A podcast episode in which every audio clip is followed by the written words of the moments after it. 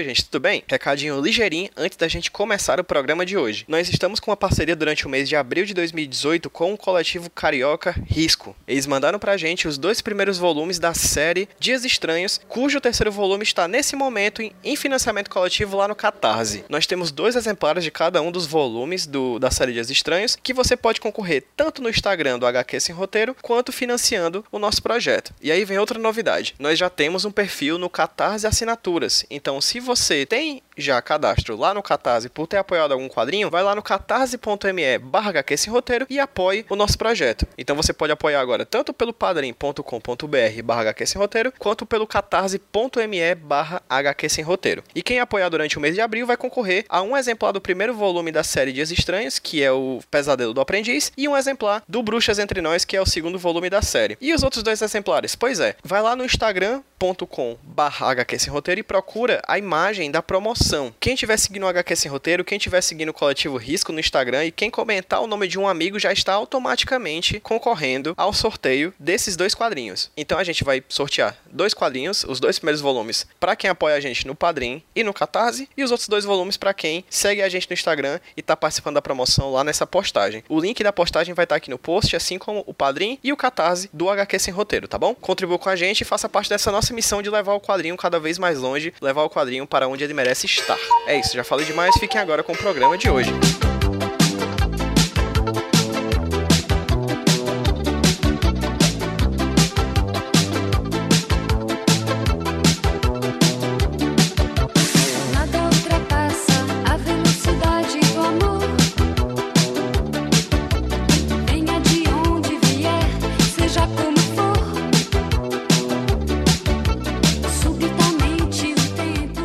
Fala galera, beleza? Quem tá falando com vocês é o Pedro, trazendo para vocês mais um HQ Sem Roteiro Podcast, o podcast de quadrinhos aqui da rede Iradex de Produções Associadas. Hoje eu vou dar continuidade a um projeto que eu comecei lá em 2017, no finalzinho do ano passado, com três jornalistas, né? Eu vou fazer uma entrevista hoje com um jornalista que também fez quadrinhos, é uma reportagem em quadrinhos, mas antes dele, eu já tinha feito algumas entrevistas com outros três jornalistas, no caso, a Carol Ito, o Robson Vilauba e o Alexandre De Maio. Essas três entrevistas vão estar linkadas aqui no post desse podcast.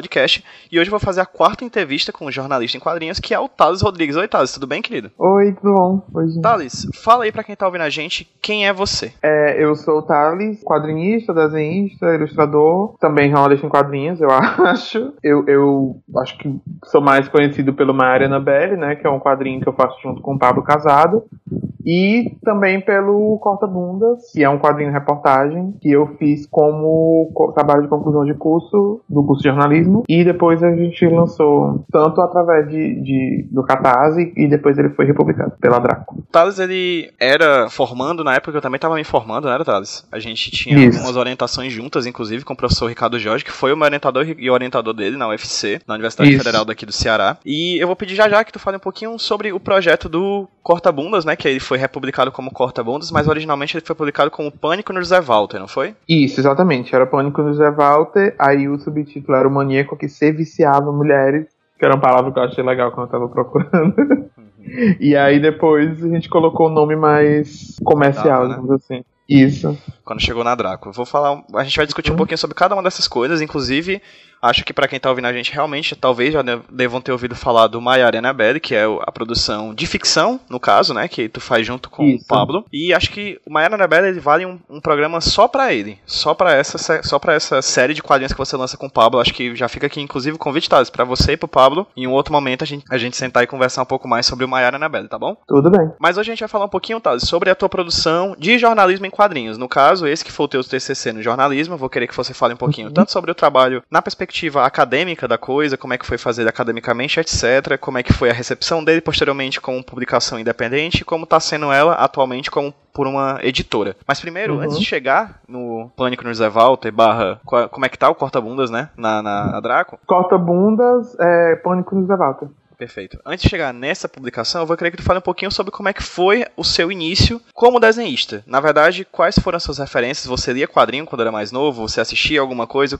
Qual é a sua referência para hoje você ter se tornado um quadrinista? Eu, sei lá, aprendi a ler com o Turma da Mônica. Sempre li. Meu pai colecionava aqueles quadrinhos da Disney, colecionava Tex, eu lia dele, assim. Ele não, não parou de colecionar É, mas eu li os antigos, os velhos dele, né? Também comprava mangás e coisas aleatórias na banca. Eu leio, eu leio de tudo, de quadrinhos. Com muita irregularidade, eu leio de tudo, sabe? E também sempre assisti muito desenho, muito anime, e eu ficava tentando imitar o traço. E eu ficava criando meus próprios quadrinhos de maneira maluca, e aí tal hora virou o um, meu TCC. Foi muito assim, não teve um momento, assim, foi uma transição muito gradual. E como é que foi, como é que você escolheu, como é que você acabou se tornando um estudante de jornalismo? então, eu não sei direito também. Eu não sabia o que fazer na faculdade, e aí todo mundo ficava ah, tá muito criativo, faz publicidade. E aí eu fiquei pensando se eu fazia mais publicidade. Na, é, quando eu tava no segundo ano do ensino médio, eu comecei a fazer a oficina de quadrinhos da UFC. E lá conheci muitas pessoas, né, que eram do curso, que eram mais velhos do curso, que estavam dando. que estavam, tipo, ou dando aula na oficina, ou passavam por lá e tal. E aí as conversas com as pessoas acabaram me fazendo escolher jornalismo. E também por causa da Chloe Sullivan de Smallville, que eu achava ela incrível. E aí eu acabei fazendo jornalismo. Foi muito aleatório, assim, na verdade. E eu fui descobrindo mesmo o que era jornalismo no próprio curso. E você gostou do que viu? Gostei. Gostei. Assim, eu não tenho a mínima. Eu, eu não, não trabalho com jornalismo convencional, né, hoje em dia, redação ou, sei lá, assessoria de comunicação, essas coisas, mas os outros aspectos de jornalismo eu me interesso bastante, assim. Então, sim. Quais seriam esses outros aspectos? Essa parte mais analítica mesmo, mais de tanto como como é o caso do Corta Bundas, né, uma espécie de livro-reportagens, reportagens maiores, documentários, essas coisas assim, me interessam bastante. O jornalismo mais diário, assim, não, eu não eu não sei lidar muito bem com ele. Tu passou quanto tempo na faculdade, Thales? Eu entrei em é, 2007 e aí, tipo, entre idas e vindas, eu, eu me formei em 2013. E no caso, nesses anos de faculdade que você passou, como é que foi o fato de você ser um desenhista. Você acaba usando, usando isso durante as disciplinas, o jornalismo ele acabava te puxando para ser um desenhista ou coisa do tipo. Você utilizava esse seu, esse seu, esse seu trabalho de desenhista dentro da faculdade de jornalismo? Sim, é, na verdade, assim, quando eu entrei na, na, na faculdade, eu descobri o jornalismo e tal, mas a gente, por conviver muito com a galera da publicidade e por eu ter entrado, eu me formei na UFC, né, na Federal do Ceará, por lá durante muito tempo e eu peguei, acho que tu também, a gente pegou o finzinho disso, que era a época que se você queria fazer qualquer coisa minimamente artística, você tinha que entrar na comunicação, né, na UFC. Tipo, não tinha curso de, de, de cinema, não tinha curso de design, então tudo era comunicação. Aí você escolhia entre jornalismo e publicidade. Então, a convivência com o pessoal da publicidade, com essa galera cinemas, essa galera designs, eu fui entendendo que existia a profissão ilustrador, que existia todo esse mundo da, da, comunicação em massa, da cultura pop e tal, né? Que existia esse mundo, eu já sabia que existia, não sabia como era ele profissionalmente, digamos assim. Então eu também fui descobrindo essa questão da ilustração, do design gráfico, que também são áreas afins ali, né? Eu ia tentando usar isso para passar nas disciplinas do jornalismo, assim. Eu pegava essas partes mais assim dos trabalhos em grupo, essas coisas, e escrever mesmo, escrevi muito pouco na faculdade, na verdade. Inclusive acho que vale até falar, né, sobre esse essa linha do tempo da, da comunicação da UFC, né? Que antigamente basicamente uhum. só existia comunicação, que formava jornalistas, Isso. aí posteriormente nasceu o curso de publicidade, que tem entre 10 ou 20 anos, assim, mais ou menos, tá? Uhum. das duas décadas. E só depois, assim, de muito tempo veio o curso de cinema, né? O, não tem curso ainda de, de artes visuais na UFC, por exemplo. Parece que foi se descentralizando com o passar do tempo, né? Inclusive, Sim. na nossa época, a gente entrava, é, a publicidade era como era 12A e o jornalismo. Não, era. O jornalismo era 12A e a publicidade era 12B na marcaçãozinha. Ou seja, ambos Isso. eram 12, ambos eram comunicação social, ou seja, eram habilitações dentro do curso de comunicação Isso. social. Hoje já são separados, inclusive geograficamente, né? O curso de publicidade é em outro local, o de jornalismo é em outro local, mas na, na época, no nosso tempo, quando era tudo mato, é, gente, as duas turmas né, de publicidade e jornalismo, inclusive, tinham cadeiras juntas, né? Sim, muitas. Eu, eu, tipo, na verdade, hoje em dia, eu tenho os meus amigos da faculdade, né? Tipo, muitos deles são da publicidade, alguns são de jornalismo também porque era bem, bem misturado, né? Eu nem sabia desse negócio que eu tinha separado, tô chocado. Pois é, a publicidade agora é, no, é no, Instituto de Cultura e Arte, que é no campus do PC, e a jornalismo continua sendo, por enquanto, no, CH, no CH2. onde eram as Uhum. nossas aulas, no caso, né? E era Nossa. bacana porque, de certa forma, assim como pra mim e assim como pra você, acabou se misturando as coisas, né? Você meio que era meio, meio no pezinho da publicidade, meio no pezinho do jornalismo e tava tudo ali, todo mundo junto, né? Acho que até o, Pois é. o Márcio é da publicidade, né? O Márcio é da publicidade. O Márcio, pra quem tá ouvindo a gente, é o Márcio, Márcio Moreira, Moreira. que já participou de alguns programas aqui, inclusive um sobre estudando quadrinhos no mestrado, inclusive é, é meu colega de mestrado, e é seu, seu amigo de Netuno Press, né? Exatamente. A Netuno Press, ela veio antes ou depois do Pânico? Ela veio depois, a, a do Press é bem mais recente, assim, na verdade, ela foi, você consegue fazer uma linha do tempo do Pânico no Zé Walter pra Netuno, porque, na verdade, é, quando eu lancei o Pânico no Zé Walter, eu lancei através do, do Catarse, né, e quem, quem fez a campanha do Catarse, que na época ia ser o TCC dele, e eu, ia ser, a, a campanha do Catarse como um todo, ia ser o TCC do Márcio. E aí ele fez a campanha, eu fiz também, né? Mas ele estava lá ajudando. E ele também fez o projeto gráfico do livro. E então a gente. Do, no, no comecinho embrionário das primeiras. Primeiras não, né? Sempre teve isso. Quando a gente começou a ir pra feiras e tal, assim, pra vender livro, e só tinha Pânico nos Evatos na mesa, é, tinham vários coletivos de zine com nome, e, os no- e o nosso nome era Márcio Moreira e Carlos Rodrigues, né? Eu não lembro bem como ele, ele começou, o Márcio começou esse contato com a Débora e com a Brenda, e aí virou Netuno Press, assim. que na- é, no começo era basicamente isso, era o nome que a gente colocava na mesa pras feiras, assim. E aí depois a gente foi pensando em trabalhar junto e fazer coisas e tal. Daqui a pouco a gente fala mais sobre o Netuno Press, especificamente sobre o Netuno Uhum. Press, mas voltando um pouquinho no tempo, voltando ainda pra tua pra universidade, me fala, Thales, como é que você decidiu fazer um TCC sobre esse personagem que é o Corta-Bundas? Que é o Corta-Bundas, aonde ele, onde ele, ele atuou, como você conheceu a história dele, como você decidiu transformar isso num quadrinho? Eu sou do José Walter, né? Que é o bairro onde a história se passa. Eu nasci, cresci aqui, tô aqui agora, inclusive. E essa história é uma história que a gente sempre ouve falar que se você passa tempo suficiente no José Walter, alguém vai te falar sobre corta-bunda. Então, é, eu achava até que nem era verdade, achava que era um lenda urbana, né? Que é como. É, é, é, é um dos pontos que eu abordo no, no quadrinho, que é tipo que realmente as pessoas não não não passa pela cabeça das pessoas que isso foi uma coisa que de fato aconteceu. E eu achava também que era invenção, mas a minha mãe falou não, existiu mesmo. E eu sempre fui muito curioso por essa história, né? E eu também tive várias ideias de, do que fazer como TCC, várias indas e vindas, vários projetos. Eventualmente eu li um quadrinho do Joy Sacco, eu acho que o primeiro que eu li dele foi, eu acho que foi do, o da Palestina, ou foi o de Kosovo, não sei. Eu não sei qual foi o deles que eu li primeiro, porque eu li todos assim num borrão. E aí eu fiquei, gente, isso é jornalismo. Será que eles deixam me formar com um bicho desse? Porque também a época que eu fiz, essa época, né, que eu tava pensando em começar, na época que eu tinha que me inscrever, me matricular, aliás, na disciplina para fazer TCC, era a época que tava começando a permitir TCC no, no jornalismo, porque antes era só monografia, né? E, e não sei se tem alguém que não sabe a diferença, mas tipo a monografia é aquele trabalho bem acadêmico mesmo, né? Introdução, conclusão, que é só tipo leituras e tal e tipo escrever sobre elas. E o TCC é um trabalho prático, né? Onde você de fato faz um projeto ligado à área do, do que você está, está estudando, né? No caso do jornalismo, um projeto jornalístico. Tem e... livro reportagem, documentário, né? Tem, Isso, tem exatamente. um leque de Foi- opções que eles propõem, né? É, foi justamente foi uma época que saiu muito livro reportagem, assim. na- nessa, nessa época eu tava começando a pensar em me formar com enquanto eu tava desenhando o quadrinho, foi uma época que saíram vários livros reportagem. É, e eu não sei como tá hoje em dia, porque eu não acompanho mais tanto a vida acadêmica da UFC. Foi uma época também que o Ricardo Jorge estava voltando para a UFC, porque ele tinha passado um tempo fora. Ele tava, acho que ele estava completando alguma coisa, não sei, não lembro.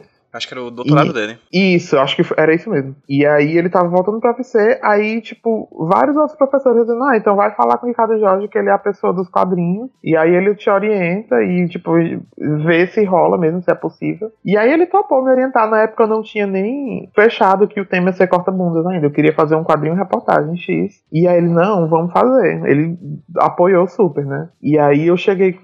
Eu fiquei. Passei um tempo quebrando a cabeça sobre o que eu faria de tema. E eu pensei, gente, vou fazer sobre o Corta Mundos, porque eu já sou um monte curioso por essa história mesmo, então melhor fazer sobre ela. Minha mãe não queria que eu fizesse, ela ficava, ah, esse tema vai besta. Vamos pensar que o Zé Walter é perigoso, não sei o quê. Aí eu, ai mãe, eu vou fazer. Aí fiz. E foi isso, assim, foi. Eu, tô, foi só satisfazendo uma curiosidade pessoal e, fa e fazendo um TCC para me formar, porque eu já estava na faculdade há muito tempo e eu precisava me formar. Então foi uma junção de fatores. Sobre o caso em si, né? O corta-bundas, ele entrava nas casas das pessoas aqui no José Walter nos anos 80 e fazia cortes nas, nas nádegas das, das mulheres, né? Desde, desde mulheres muito novinhas, assim, até 9 anos, as vítimas, até, tipo, mais velhas, assim. O José Walter, se você vier no bairro hoje em dia, ele é muito diferente do que ele era nos anos 80, né? Porque as casas hoje em dia são maiores, tem muros e tal. É passou o tempo, né? O bairro se desenvolveu. mas nos anos 80 eram aqueles murinhos baixos, não tinha grade, era fácil de entrar, porque eram, era realmente outro tempo. O, o bairro tinha um aspecto mais, mais pobre mesmo, mais de periferia, né? Porque a história do, do, começo mesmo do bairro, né? Que também é uma coisa que eu me aprofundo no comecinho do, do, do quadrinho, porque eu queria falar muito sobre o José Walter mesmo. Era um bairro de bairro. operários, né? É, na verdade foi, foi criado como uma coab, né? Porque ele, a intenção era que ele fosse realmente uma cidade de dormitório para quem ia trabalhar nas fábricas de Maracanãú, né? Porque Maracanãú é aqui do lado. Você sai de Zé Valdo, você tá em Maracanãú. É um município Mas... do lado de Fortaleza, né? Isso, exatamente. Exatamente. Só que aí não foi, né? Porque a questão da habitação já tá aí rolando. Inclusive, nessa época eu também estagiava na Habitafor, que é tipo a Secretaria de Habitação daqui de Fortaleza. Então eu tava, tipo, muito pensando nessas coisas de habitação e de morabilidade, não sei o quê. Muito, muito revolucionária. então, essa, eu tava pensando muito essas dinâmicas né, da cidade. E aí acabaram que pessoas da cidade toda se mudaram para cá, porque eram casas a preço muito populares, né? Era um embrião do que viria a ser o Minha Casa Minha Vida. E aí foi isso, várias pessoas se mudaram para cá e as casas eram todas iguaizinhas e o bairro não tinha nada, era completamente isolado do resto da cidade. É, era muito difícil, assim. O bairro foi criado nos anos 70 e aí, nesses 10 anos, até chegar no tempo do, do corta-bundas, ainda, ainda tinha essa situação um pouco precária. Já melhorando, mas ainda difícil. Mas também já tinha pessoas morando aqui há 10 anos, já tinha toda uma comunidade, todo mundo se conhecia. Como é meio que é até hoje. E aí ele, essa pessoa, esse, esse criminoso, né? O corta-bundas, ele entrava na casa das pessoas, fazia esses cortes. E ele passou mais ou menos três anos agindo e ninguém conseguia pegar ele. A polícia era muito despreparada, muito. Era muito precária, né? A questão da segurança. Se, se hoje em dia ainda é, imagina como era há tanto tempo atrás, né? Então ele passou três anos agindo, ninguém conseguia pegar. E aí criou-se todo esse ar de lenda urbana, de, de, de que era uma coisa sobrenatural, porque, né? Criou-se mesmo essa, esse mito em torno da pessoa que era o, o, o criminoso, né, o corta-bundas. Mas não, era uma pessoa que realmente fazia isso e que eventualmente foi presa e na prisão ele foi assassinado. E aí eu fui atrás de, de mais informações sobre essa história e elas estão todas no quadrinho, o que eu consegui coletar. Perfeito. No caso, eles. Ele. Não que não seja terrível isso, mas ele basicamente uhum. entrava na casa das pessoas, fazia os cortes e nada mais. Isso, exatamente. Ele, ele fazia os cortes. E era uma coisa sexual, era uma pagação sexual, mas não. Pelo menos que a gente saiba, ou, ou que tenha sido relatado, não existe nenhuma acusação de de nada mais grave do que isso. E como é que foi o processo para redesenhar os traços desse personagem que até você soube que era um uma história real já depois de grande, né? Depois de adolescente, é isso? Na verdade, assim, eu só tive 100% de certeza que ele era real mesmo pesquisando para fazer o quadrinho. Assim. Estando na faculdade já. É, já na faculdade, já com os jornais antigos. Porque foi realmente, foi eu na época, a biblioteca pública aqui de Fortaleza ainda estava é, operacional, né, ali a Menezes Pimentel, e eu ia lá para pegar os jornais antigos, que eles têm um acervo de jornais, eu acho que eles têm até os anos 60, eles têm. Eles tinham, não sei como é que tá hoje em dia. Ia, ia lá pegar os jornais dos anos 80 e procurar mesmo, assim. E aí eu achei várias matérias sobre, sobre isso que estava acontecendo. Foi uma cobertura bem ampla, que foi uma coisa que confirmou quando eu fui começando a conversar com, com pessoas, né, pra fazendo as minhas primeiras pré, pré, pré, pré entrevistas, que foi uma coisa que na época, nos anos 80 mesmo, não ficou assim. Ele só atacava aqui no Walter, mas a fama e, e, e, o meio das pessoas não, não, porque foi muito publicizado, saía no jornal quase todo dia, tinha matérias na televisão também. Foi uma coisa que realmente deixou as pessoas apavoradas, assim. E era um jornalismo muito, muito sensacionalista, né? Talvez isso também tenha ajudado consideravelmente a formação desse mito, né? Sim, sim, com certeza. Era, é, o jornalismo dos anos 80 era muito diferente do que é hoje, né? Se hoje em dia ainda rolam essas questões sobre, tipo, superexposição na mídia, né? Na verdade, sim, hoje em dia é, é, completamente diferente, porque tem toda a questão da internet, né? Mas na época os jornais em si, assim, era muita exposição, tinha endereço, telefone das vítimas, sabe? O que para mim foi ótimo, porque facilitou minha vida na hora de pesquisar, mas, nossa, é horrível, né? E sim, então. Sim. bem complicado. É bem complicado, mas facilitou minha vida enquanto, enquanto pesquisador. Mas então, foi aí vendo essas matérias que eu vi que realmente aconteceu e tinha matéria sobre o próprio criminoso, né? Que foi preso e que assumiu os ataques e, e sobre como ele foi morto na prisão poucos dias depois, assim, que ele foi levado pro, pro antigo IPPO, né, que não existe mais. E Thales, como é que foi? Porque você não usou só matérias como, como material de pesquisa, você acabou entrevistar as pessoas, como, indo entrevistar as pessoas, inclusive algumas das vítimas, alguns, alguns policiais Isso. que estavam investidos no caso, até jornalistas que fizeram cobertura. Como é que foi criar esse escopo de entrevistados e como é que foi o processo de, de, de entrevista com eles? Foi, assim, é, foi uma parte de, de, de, de, de, decidir como é que ia ser a estrutura desse livro, né? Eu lembro que, tipo, nas minhas conversas já com o Ricardo Jorge, ele queria saber o que é que eu queria, tipo, com o livro mesmo. Né? Ele pediu pra pesquisar o máximo de coisas e tal, mas ele queria, ele queria saber se eu tinha na minha cabeça meio que um, um o começo e o fim, né? Eu, eu nunca esqueci disso ele queria que eu tivesse meio que um rascunho do que já seria o último capítulo, para poder saber se tem material, né? Se eu vou chegar em algum canto. E aí eu fiz esse rascunho do primeiro e do último capítulo para mostrar para ele. É... E aí depois o, o, trabalho foi de preencher esse meio, né? E aí acaba que o último capítulo também muda depois, né? Com as coisas que a gente vai apurando. Mas aí foram algumas, alguns frontes mesmo, assim, de, de, de pesquisa, né? Porque eu queria saber informações sobre como era o bairro nos anos 80, porque eu sou velho, mas não tão velho assim. Então eu não sei como era o bairro.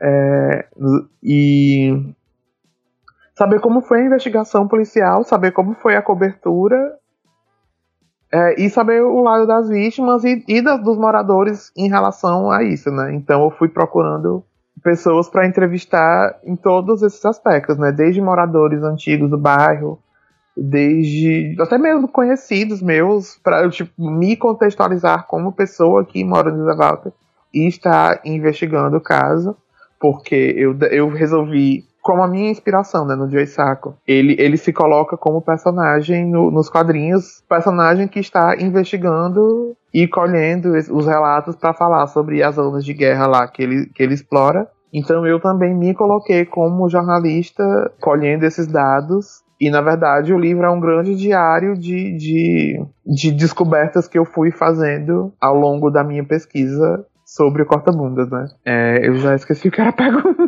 Não, eu tava perguntando como é que foi o processo de entrevista com esses vários frontes que você acabou de falar. Uhum.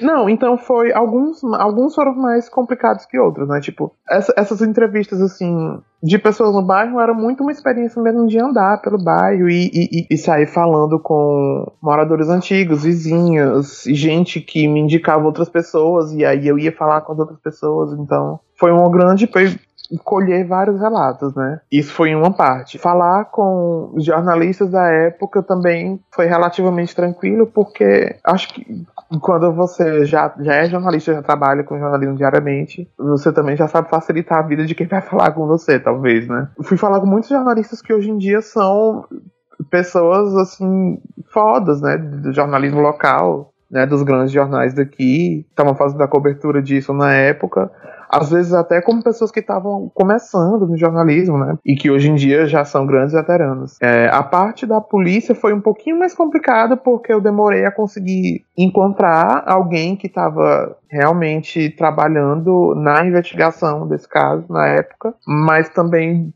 foi uma conversa super tranquila, assim, quando, quando eu consegui localizar o senhor que eu entrevistei. E pra, a, a, coisa mais complicada foi a entrevista com as vítimas, assim, tanto que quem for ler o livro vai ver que não foi.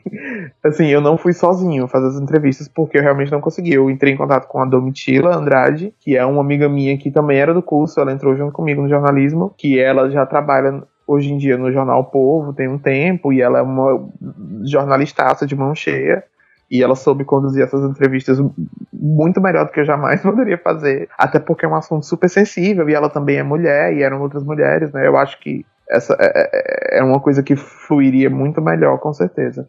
Então eu acompanhei, também participei, claro, né? Fiz algumas perguntas, mas eu estava lá também numa função mais de, de, de documentar é, essas, essas entrevistas que ela fez e auxiliar. Na, no caso das vítimas, a gente falou com duas vítimas. Que à época eram e, muito mais novas, né? Na época eram muito mais novas, as duas. Uma tinha 9 e outra tinha 13 anos. E hoje em dia são, são mulheres já adultas, né? E uhum moram aqui no Zé Walter ainda e me Mas falavam sobre a experiência. Permanecem no bairro. E me falavam sobre a experiência delas. Uma delas não se importou de, de, de, revelar a identidade dela e falar o nome e tal, e não, não se incomodou com isso. E a outra pediu para não ser identificada, né? Porque rolaram algumas questões lá com ela, com relação a isso, assim, de, de gente fazendo brincadeiras e coisas pesadas, porque, né, é um assunto bem traumático. Porque é um negócio desenhado, né? Então não vai ter uma foto da pessoa. Mas aí eu tentei fazer o máximo, assim, para preservar a identidade. E eu espero que eu tenha conseguido. Thales, inclusive tu levantou uma questão agora que eu até cheguei a falar com a Carol no programa que a gente gravou, que foi o primeiro dessa linha de entrevistas com alguns jornalistas de quadrinhos. Uhum. Que é a uhum. questão, você disse, por exemplo, que como desenha, você acabava tentando, com um desenho, preservar, por exemplo, a identidade de uma, de uma das suas fontes, né? Uhum. E sempre uma questão que me vem à mente quando a gente fala de jornalismo, e acredito que é uma coisa que vem à mente de muita gente quando se fala de jornalismo, é a questão da objetividade. Sim. E o Punch Zevaldo tem uma questão interessante. Você acabou de falar sobre esse aspecto da, da vítima, mas o Punch Zevaldo também tem um, um quê de misticismo, assim. Porque ele transforma o criminoso, né, o corta-bundas, uhum em um personagem que é tem um rosto, ele é metaforizado assim, é um personagem que ele é estilizado para não se parecer muito com o humano, assim, ele fica meio entre o humano e o demoníaco ali. Por que você escolheu fazer desse jeito e qual a sua opinião sobre a objetividade? Como é que você acabou chegando nesse tipo de representação visual do criminoso da década de 80? A objetividade jornalística, ela é um, um, um mito, assim, né, de certa forma, porque não, ela não existe, né, quando você tá estudando teorias do jornalismo, sei lá, no primeiro semestre a gente fala muito sobre isso. A objetividade jornalística ela não existe, ela é um, ela é um ideal que a gente tenta alcançar, né? Porque toda escolha que você faz na hora que você vai, sei lá, escrever um texto, uma matéria, ou vai, sei lá, postar um vídeo, você tá fazendo escolhas. E essas escolhas, elas, elas têm um viés quando você escolhe a manchete que você vai colocar, você está elencando o que é a prioridade. Essas prioridades são, por mais embasado em várias coisas, elas não deixam de ser, de certa forma, a sua opinião, entendeu? Uma maneira de você ter uma certa objetividade jornalística é escancarar suas opiniões logo de cara e deixar bem claro que você está falando de onde você vem para estar tá falando aquelas coisas. E no jornalismo em quadrinho, que é uma maneira que o Joy Sacco faz, né, tipo, e é uma maneira que eu adotei também, é justamente essa coisa do jornalista presente como personagem, te contando como ele conseguiu aquelas informações. Então você não precisa tomar a minha palavra como verdade absoluta, você só tem que saber que aquilo foi o que eu consegui e eu tô te contando uma, uma história que me contaram, né? Na verdade, o, o Corta Bundas é isso. Eu tô, tipo, contando pro, pro leitor os relatos que, que me foram contados e contando eles através da, do, do, desenho, que é uma mídia subjetiva, né? Porque é artístico, eu tô fazendo um desenho ali. Por mais que eu tenha me inspirado em fotos e coisas, ainda é uma coisa subjetiva, mas que também não tem a coisa de parecer o, o, real, né? Por exemplo, porque com uma foto, com um vídeo, você pode manipular ele de maneira que parece verdade, mas não é. É uma, é uma, uma coisa que você pode fazer com, com fotos, com vídeos. Mas no desenho não, já, já, já parte do princípio que nada dali é de fato real, entre aspas, né? Porque é um desenho. Então você tem que meio que confiar em quem está te contando. A representação né, que eu fiz do Corta-Bundas ela é uma representação que vem justamente desses, desses relatos, né? De, de, de todas as pessoas que, que me falaram sobre a, como era o clima de medo no bairro. Por isso que o nome é Pânico em Zavalter, porque foram realmente três anos em que as pessoas tinham muito, muito medo o tempo todo, porque ele atacava de madrugada, era uma situação muito precária, né? As pessoas foram começando a subir grades e tal na, nas casas e, tipo, tentar se proteger de alguma forma. Então ele tinha esse aspecto meio sobrenatural para as pessoas, não necessariamente da vida real. O livro ele tem muito assim umas quadrinizações dos relatos das pessoas, então na maneira que a pessoa está me contando, ele tem aquele aspecto meio sombrio, meio demoníaco, que acabou ficando sendo, ficou sendo o, o character design, digamos assim, que eu escolhi para ele, né? no decorrer do quadrinho. Perfeito. E Thales, como é que foi a recepção do quadrinho, tanto no ambiente acadêmico quanto no ambiente do mercado? O livro foi relativamente bem recebido, né? Na, na faculdade, o, o, o, o, Ricardo Jorge gostou, né? Orientou. E, e, ficou satisfeito com o resultado, os professores da banca também. Pessoas que trabalham com jornalismo também gostam muito. E até, tipo, amigos meus da faculdade têm muita raiva quando eu falo que eu não sou jornalista. E aí ficou falando desse quadrinho, né? Como é que não é jornalista fez um quadrinho desse e tal? Como, é como porque. Assim? não, porque, tipo, eu não eu não exerço atualmente a profissão de jornalista, né? Então, e eu não me considero porque é um, é, é para mim é uma coisa muito complexa, jornalismo, e, e, e, essa complexidade às vezes me afasta um pouco de voltar a fazer coisas nesse, nesse campo, porque é, um trabalho que demanda muito. Eu não entendo como as pessoas conseguem fazer isso diariamente, assim, porque foi uma coisa muito, muito trabalhosa mesmo. Assim, eu não sei, eu não sei se é sucinto, eu não sei se deu para reparar pela entrevista que eu tô dando agora. Eu não sei contar as coisas rápido, só sei explicar muito explicadinho desde o começo. Então, eu não conseguiria fazer um livro menor do que o Corta-Bundas, né? Tipo, porque se deixasse, eu tava escrevendo Corta-Bundas até hoje, porque tem muita coisa que eu ainda queria ter colocado, mas que eu simplesmente não consegui informação. E foi mesmo uma coisa o Ricardo já chegar e dizer: tá bom, pare, chega.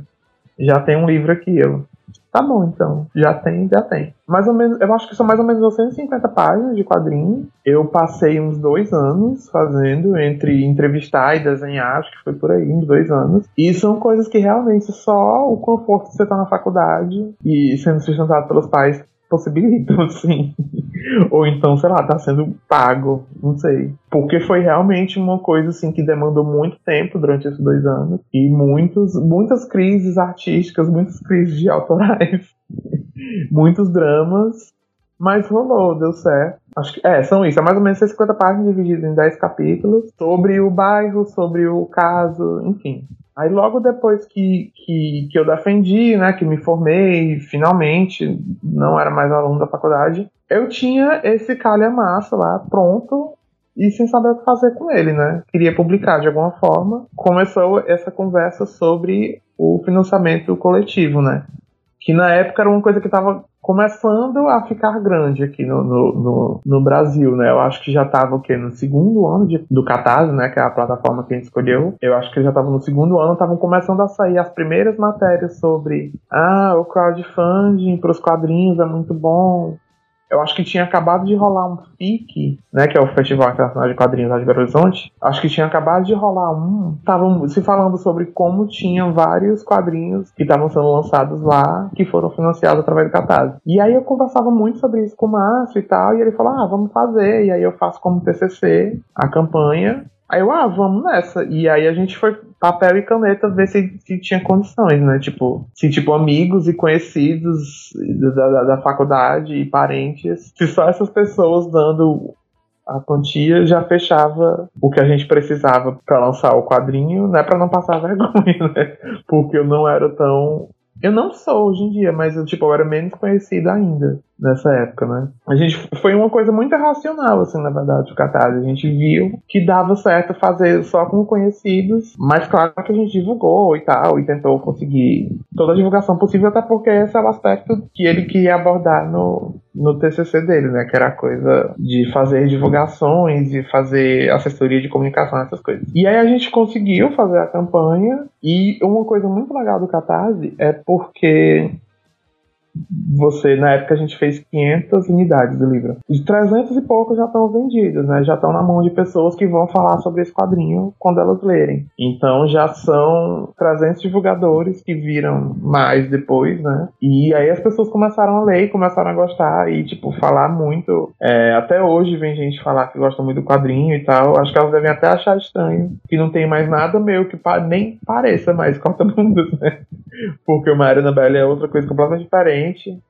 Aí talvez elas devem achar estranho chegar, sei lá, na minha mesa, numa Comic Con da vida, e ver só Mario Annabelle e fanart de Overwatch. mas, mas enfim, é uma coisa que as pessoas. Quem leu gostou bastante, né? Graças a Deus.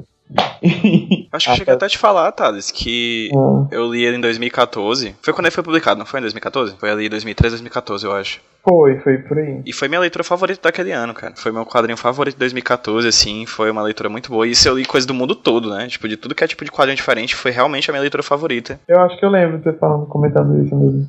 Eu ainda acho ele muito bom, assim. Acho uhum. que em comparação com as publicações que vieram depois aqui no Brasil, ainda acho ele, assim, um dos acima da média do que a gente costuma ver. É, eu, eu gosto bastante também do Conta Mundo. Eu fiquei satisfeito com o resultado. Eu acho que eu tive condições e tempo para fazer ele da melhor maneira possível, assim. E como é que foi a republicação, a reedição dele pela Draco? Quem foi que chegou em quem? Como é que foi? Como é que tá hoje a diferença daquele tipo de... daquela publicação independente para essa publicação atual do, da Draco? Quais são as diferenças e como é que foi esse processo para publicar por essa editora? A gente lançou ele através do Catarse, né? A gente lançou 500 unidades e era uma impressãozinha bem feita, projeto gráfico bom, porque o, o, o Márcio é um, um designer gráfico, diagramador e editor de mão cheia. Então era o projeto era bom, mas ele era simplesinho. Mas como eram só 500 e no Catarse já vão embora umas 300, ele logo foi esgotando, né? E aí a gente teve aqui aqui em Fortaleza teve uma rodada de negócios daquela do Sebrae, só para quadrinhos, né? Acho que dentro daquela feira do empreendedor que tem aqui. Então teve um momento dedicado a quadrinhos lá dentro, onde editores é, responsáveis por, por, por editoras do, do, do Brasil inteiro vieram conhecer mesmo o quadrinho cearense e a gente foi meio que se apresentar, fazer pitch né, de, de, de, projetos. E a gente levou, mostrou o que a gente tinha do Corta Bunda, é, mostrou a campanha, mostrou o que era o quadrinho e tal, para conversar sobre fazer uma segunda edição com uma editora. Né? Nesse, nesse momento a Draco veio, né, o Rafael da Draco estava aqui e ele se interessou pelo projeto e a gente começou a conversar e chegamos no como ele é hoje, né? Ele deu uma roupagem mais, roupagem mais, não sei se pop é a palavra, mas assim mais chamativa, né? Com papel pólen, é um livro mais bonitão, assim, maior e mudou o nome. E ele também vendeu bem, assim, tanto que eu nem sei se ainda